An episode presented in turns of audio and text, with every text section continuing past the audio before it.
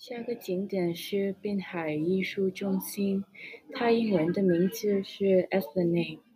在这个地方，小孩和大人都有很多有意思的活动，比如舞蹈课、杂技课、艺术展览等等。晚上时，你也可以来这里看音乐会或者音乐剧。住在新加坡的人也很喜欢那些活动，因为他们可以更了解他们国家的文化。这个地方不但很有意思，而且很漂亮。看到你站在 Esplanade 面面前的照片，人们会知道你在新加坡，所以我们觉得这个滨海艺术中心是新加坡最美的景点之一。